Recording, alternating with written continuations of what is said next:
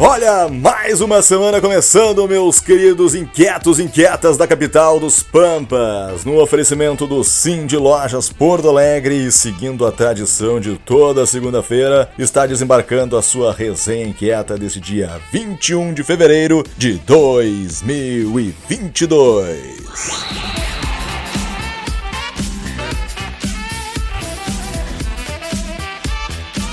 Vamos começar com um assunto que ganhou muita repercussão na semana passada. Já deu uma conferida em como ficou a logomarca de Porto Alegre? Estamos falando da proposta vencedora daquela enquete que estava rolando dia desses. Pois então, no Instagram do Pacto Alegre você pode conferir qual foi a vencedora. Dá uma olhada em arroba Pacto Alegre Oficial e veja como ficou. Eu particularmente achei muito bonita, criativa, simples e que simboliza uma das coisas mais lindas que Porto Alegre tem o nosso pôr do sol, que vamos combinar é o mais bonito do mundo. Fala a verdade. Sensacional. A gente aproveita esse espaço aqui na resenha para falar também do anúncio que tivemos sobre a nova gestão na área de comunicação do Sim de Lojas Porto Alegre, divulgada na semana passada. Diana Linert assume a posição de head do setor de marketing, que até o momento era liderada pelo nosso querido inquieto Marcelo Paes. O gestor liderou por dois anos e meio a equipe e agora passará a se dedicar exclusivamente ao hub de inovação da entidade, o Conectar Hub. No Cindy Lojas Porto Alegre, a Diana chega para contribuir com a experiência e visão que possui de fora do varejo e, claro, dar sequência ao trabalho que já vem sendo executado na entidade. Já o nosso amigo Marcelo deixa o cargo para se dedicar integralmente ao Connector Hub, iniciativa do Cindy Lojas Porto Alegre para a qual dividia sua atenção até o momento. Como head de marketing, o Marcelo liderou no início da pandemia a implementação do portal Inspiração, que serviu de auxílio para lojistas com informações, interpretação de decretos, conteúdos e levantamentos do núcleo de pesquisa durante o período. Dedicado à inovação, tema que atuava antes do Cindy Lojas Porto Alegre como consultor para empresas, o Marcelo também acumula conquistas com este viés na entidade. Destaque para o troféu das campeãs da inovação, do grupo Amanhã, e dois top de marketing ADVB, sendo um troféu prata por categoria e uma distinção bronze entre todos os participantes. Nós, inquietos, desejamos muito sucesso para a Diana e para o Marcelo nessa nova etapa. Temos certeza de que os dois vão arrebentar daqui para frente. Parabéns, Diana! Parabéns, Marcelo! Brasil! Vamos ouvir agora um recado bem importante que a Vânia Darlene Martins, moradora do bairro Menino Deus, tem pra gente. Confere só!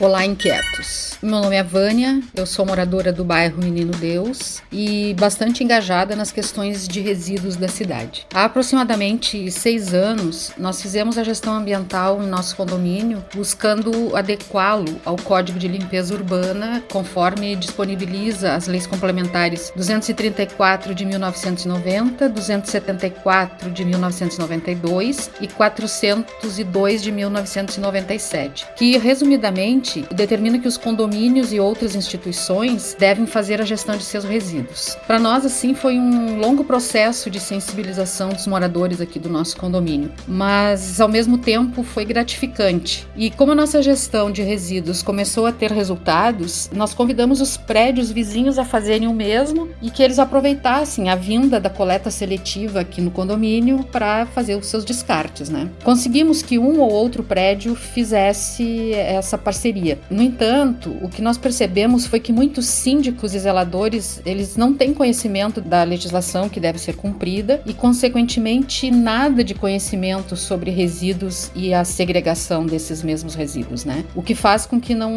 apareça o interesse pela causa ou por toda a questão social que a envolve. Entendemos que é importante mostrar que quando nós temos boa vontade, nós podemos fazer a diferença. Um ou dois fazendo a diferença é sempre melhor que nenhum, não é mesmo? Mas também é interessante que o poder público se alie aos moradores da cidade, educando-os para que façam a sua parte, já que é o poder público que dá o suporte para o recolhimento e o destino final desses resíduos, né? Então, assim, o meu recado é que a cidade precisa que tenhamos cuidado com ela. A sociedade precisa acordar para esse problema tão urgente e o planeta precisa que cuidemos dele. É isso aí. Um abraço a todos.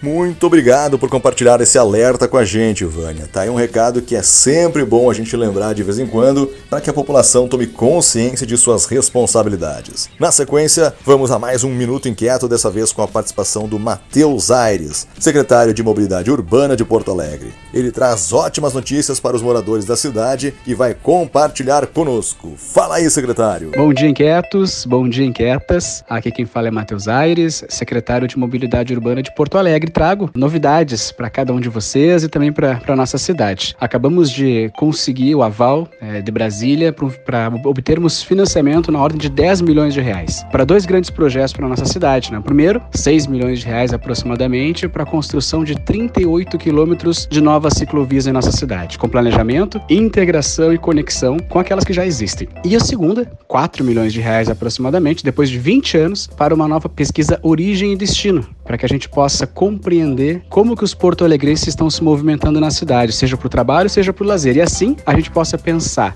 é, a médio e longo prazo em novas obras de infraestrutura de mobilidade que Porto Alegre precisa, assim também como compreender e planejar melhor os diferentes modais de transporte, especialmente os coletivos de nossa cidade. A gente fica à disposição, é um prazer sempre conversar com cada um de vocês. Um abraço. Grande notícia, que legal, hein, secretário? Obrigado por compartilhar essas informações aqui com a gente. Para finalizar, o Cid Lojas Porto Alegre apresentou na última quarta-feira, dia 16 de fevereiro, as principais tendências e destaques vistos durante a NRF Big Retail Show 2022. O evento, realizado no espaço de cinema Bourbon Country, fez parte de uma edição especial do tradicional Café com Lojistas, o primeiro encontro de 2022, marcando a retomada dos cafés presenciais. Para compartilhar suas percepções e a experiência adquirida com a última visita à feira, o presidente da entidade, Paulo Cruz, participou de um bate-papo com o vice-presidente Arcione Piva, a jornalista e colunista de economia Giane Guerra e o coordenador estadual de projetos de moda e varejo varejo do Sebrae RS, Fabiano Zortea, que conduziu a comitiva de gaúchos durante a viagem a Nova York. A mediação ficou por conta do agora head do Connector Hub, Marcelo Paes. Para saber detalhes de como foi o evento, confira a matéria exclusiva no site do Sim de Lojas Porto Alegre. E por hoje é isso, gente boa. Aos inquietos que acompanham semanalmente essa resenha sempre feita com muito carinho, um forte abraço e até a próxima. Tchau!